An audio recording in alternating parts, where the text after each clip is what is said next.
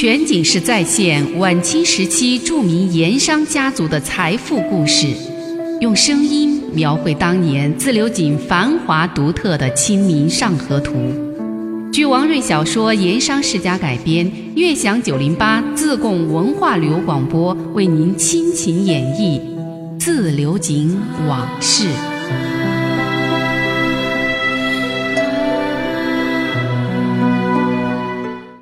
昨天说到，富顺知县陆基在心腹黎师爷的建议下，决定立即拘传王朗云到案。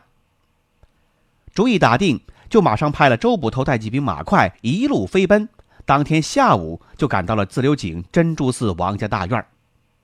捕快来家里抓人了，而且捉的是当家人王朗云，怎么办？穆师爷用了一个缓兵之计，好酒好菜招待着。美女丫鬟伺候着，又送上红包，让几位差爷揣着。那几位县衙差役，也就是满脸笑容，客客气气，一切听穆师爷安排。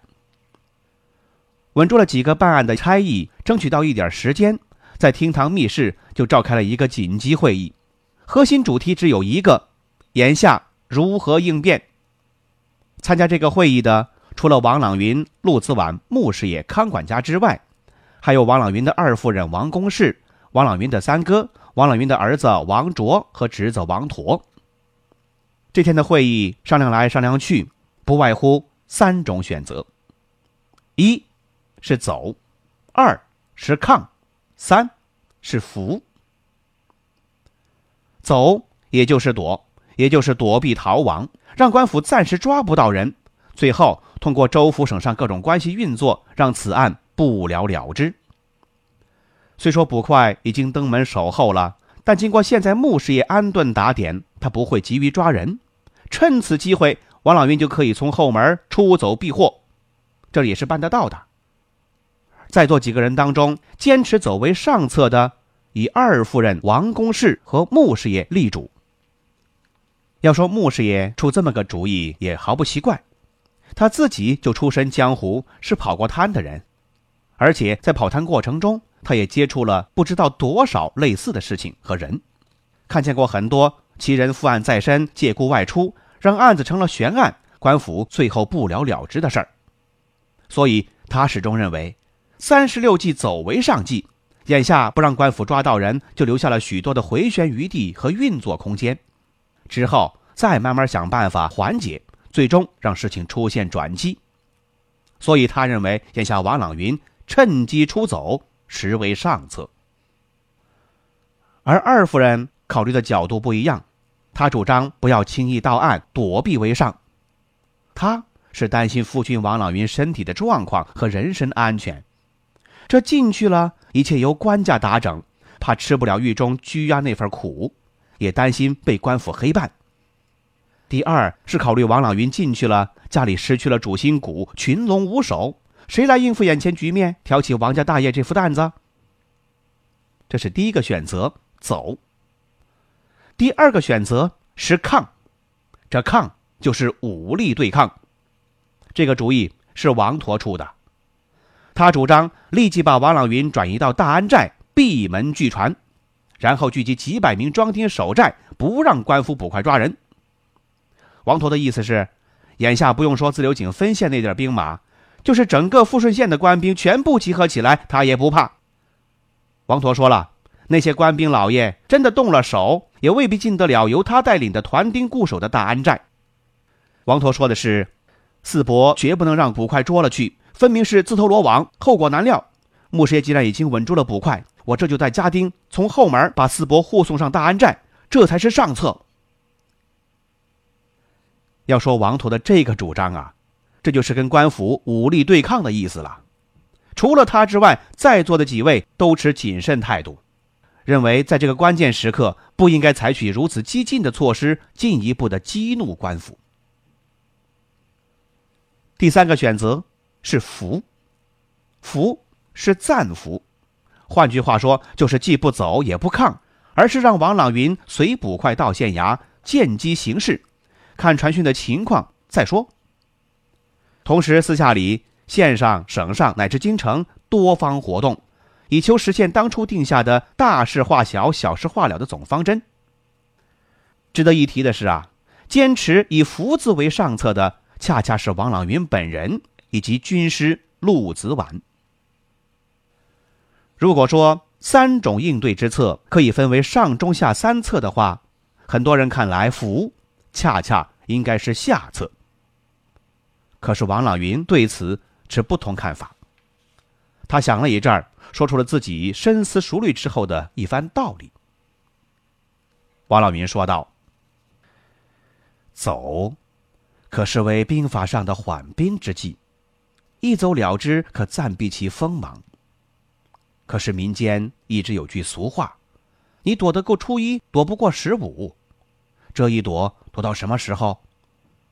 况且，此番县衙捕快来，也仅仅是传讯而已。”由此看，我估计县衙此番也没有什么实在的证据，我为何要刻意去躲？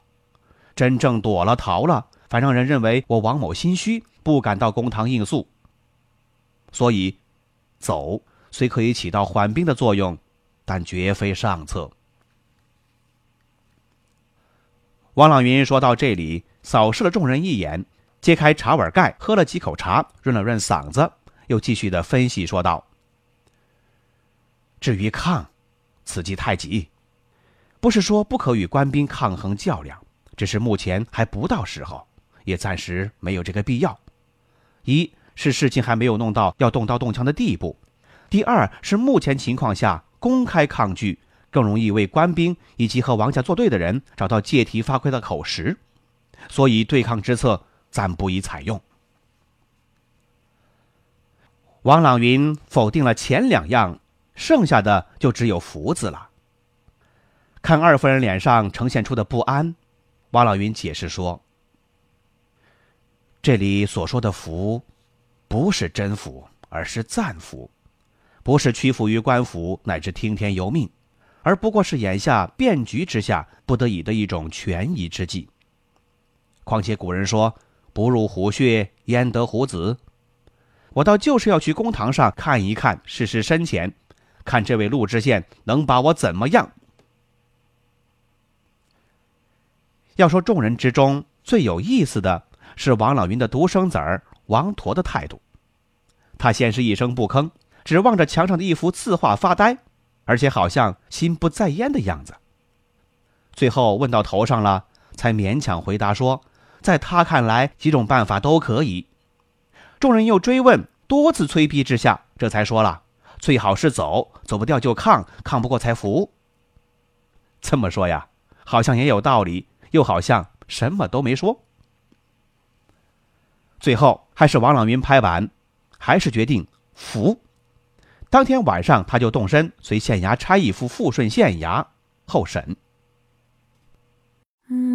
全景式再现晚清时期著名盐商家族的财富故事，用声音。描绘当年自流井繁华独特的《清明上河图》，据王瑞小说《盐商世家》改编，悦享九零八自贡文化旅游广播为您倾情演绎《自流井往事》。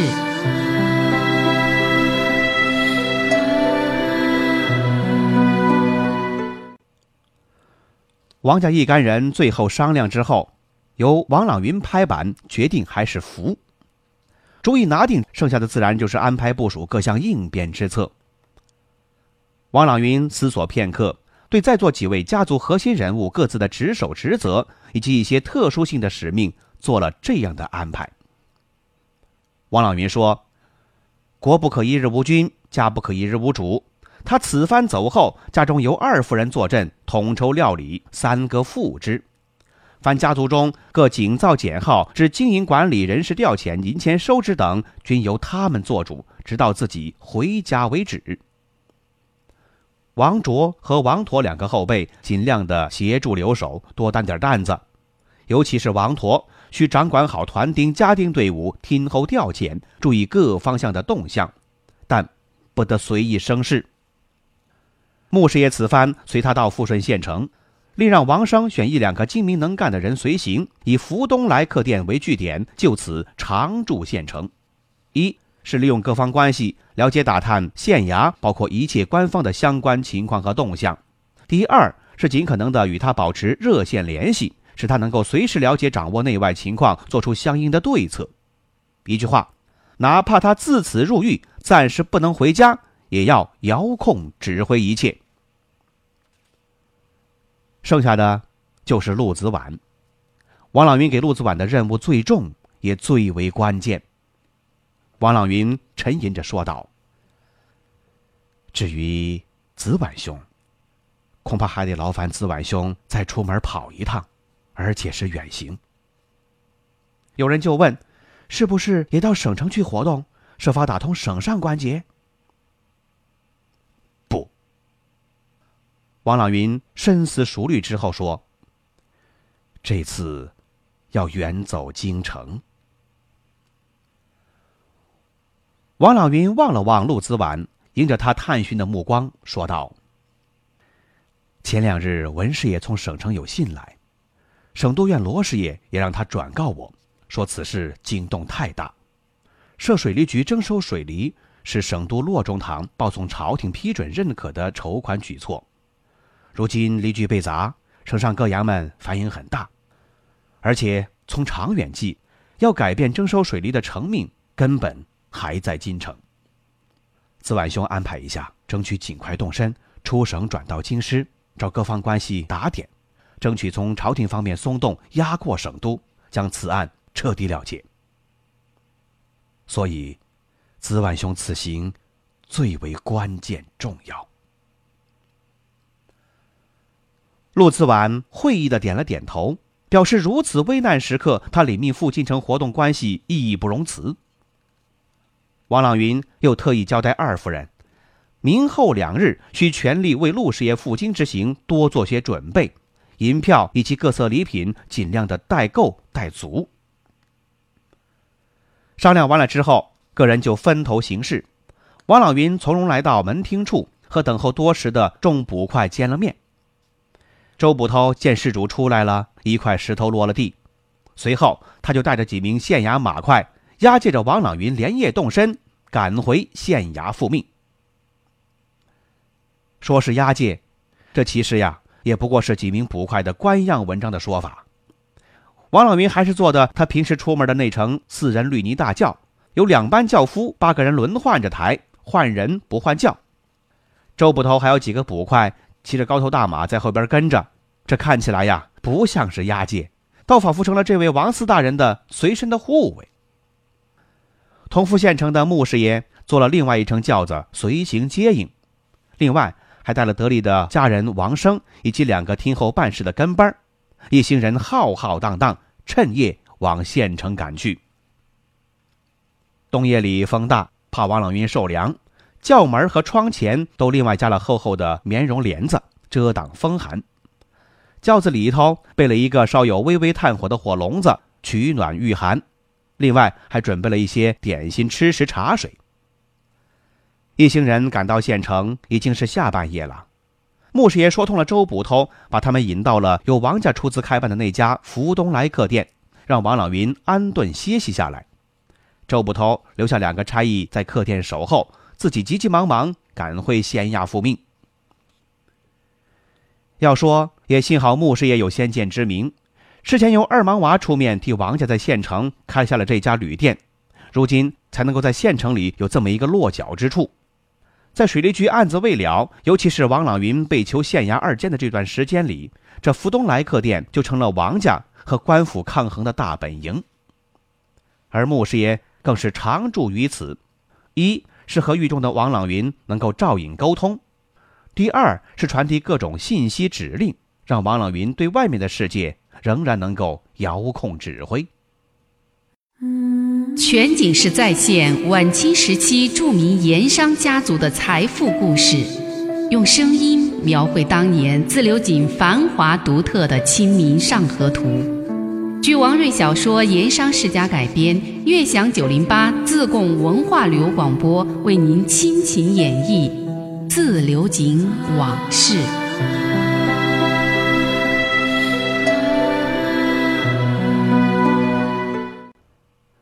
那富顺知县陆基一直在等候着消息，听报王朗云已经押解到案，当然高兴了。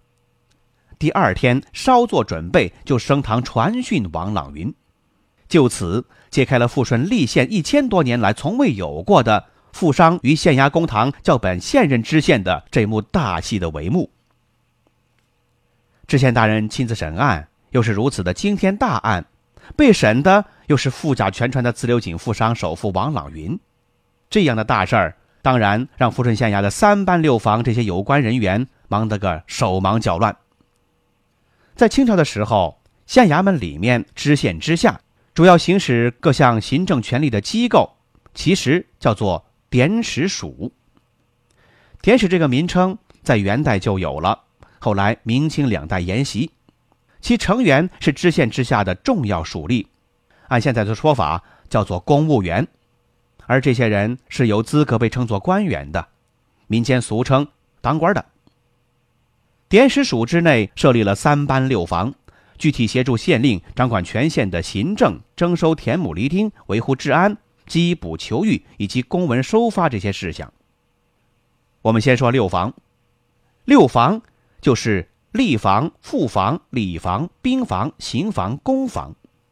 这六房对应的是清朝的中央朝廷六部，也就是吏部、户部、礼部、兵部、刑部、工部。这六房有各自不同的分工。吏房掌管全县的行政以及县境之内的人事任免，副房所管的是县境之内的田赋、钱粮、地丁、人丁、厘金的征收。简单说，副房就是收税的。而礼房掌管的。是全县春秋两次重大的祭祀活动，另外还管县境之内向朝廷申请金表节孝，就是现在我们看到的那些个什么贞节牌坊，这个就是礼房的事儿。兵部所管的是县里的武备、制城、县衙、关隘；刑房分管监狱、行刑、刑具以及仵作、验尸这些事儿。这兵房、刑房。相当于现在的武装部、公安局，而公房它管的是修整城墙、城门、关衙以及桥梁、道路的修建，哎，修桥铺路。这六方的人员编制也是有规定的，各方的负责人叫典史，俗称老典，老典以下是房书，又称书办，少则两个人，多则几个人。不过这六方加起来一共也不过二十来人，这就是整个县衙的在编官员，其编制也就相当于现在县政府之下稍大一点的局委而已。我们再说三班，三班就是造班、快班和壮班。三班的具体分工是这样的：造班站堂吼道，也就是说为县官出行的时候鸣锣开道，以及衙门之内其余的听杂差事。而快班就是通常所说的捕快，负责持票拘传、缉捕押送人犯、传送公文这些个事儿。壮班就是县衙的武装，专门从事保卫县衙机关以及负责知县的安全。这三班差役一般人数是十来个人，最多也就是二十个人左右，其规模和现如今的一个派出所也差不了多少。我们曾经说到过。知县这一级的官儿，在中国官场上差不多是最低级别的官位了，只有七品，所以自古有“七品芝麻官”之说。尤其是到了清朝的中后期，县域划得很小，大省有几百个县，小省也有一百多个县，进士出身的、捐班出身的、军功出身的，还有那些所谓的孝廉出身的知县，多如牛毛。这七品基本上算是官场的末位品级。官委品级很低，由此知县在官场中就有些不值钱。清朝官场官员的交往中，知县见到上司必称卑职，而在知县以上的官员绝不会用到这样的一个词语。可见知县在清朝官员心目中处境形象实在是不太好的。不过，在一个县境之内，这知县却是握有实权的朝廷命官。也是黎民百姓的衣食父母，所以人称父母官。走到哪里，坐着四抬大轿，前面有衙役手持着回避肃静的高脚牌子，鸣锣开道；后边还跟着一班杂役捕快人等，威风的很。知县在地方上还握有生死大权，可以随时升堂问案，对平民百姓是判定生死。所以说，知县当官的威风更表现在公堂问案、判审之上。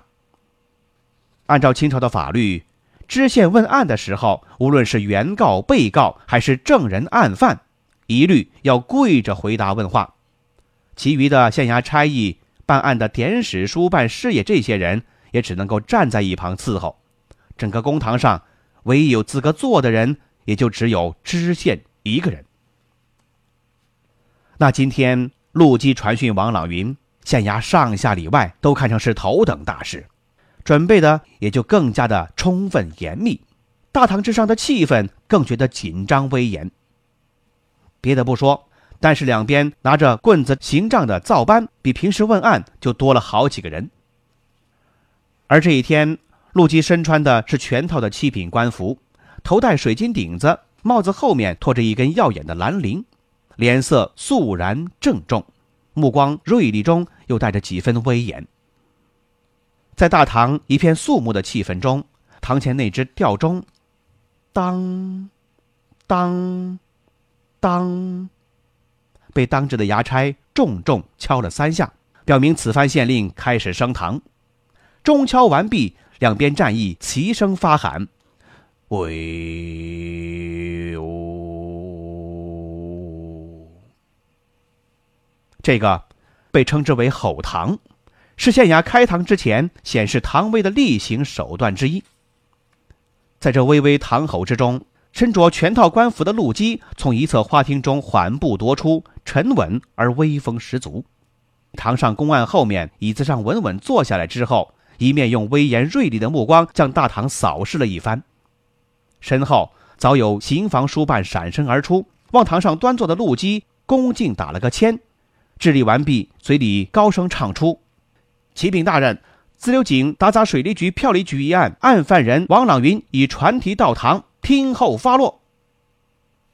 陆基当然是例行公事的，微微点了点头，朗声发话说：“带王朗云。”威严公堂之上，顿时响起了叫喊声：“提王朗云！”知县陆基堂审王朗云，好戏就要开场。究竟是怎样一出好戏？咱们明天接着再说。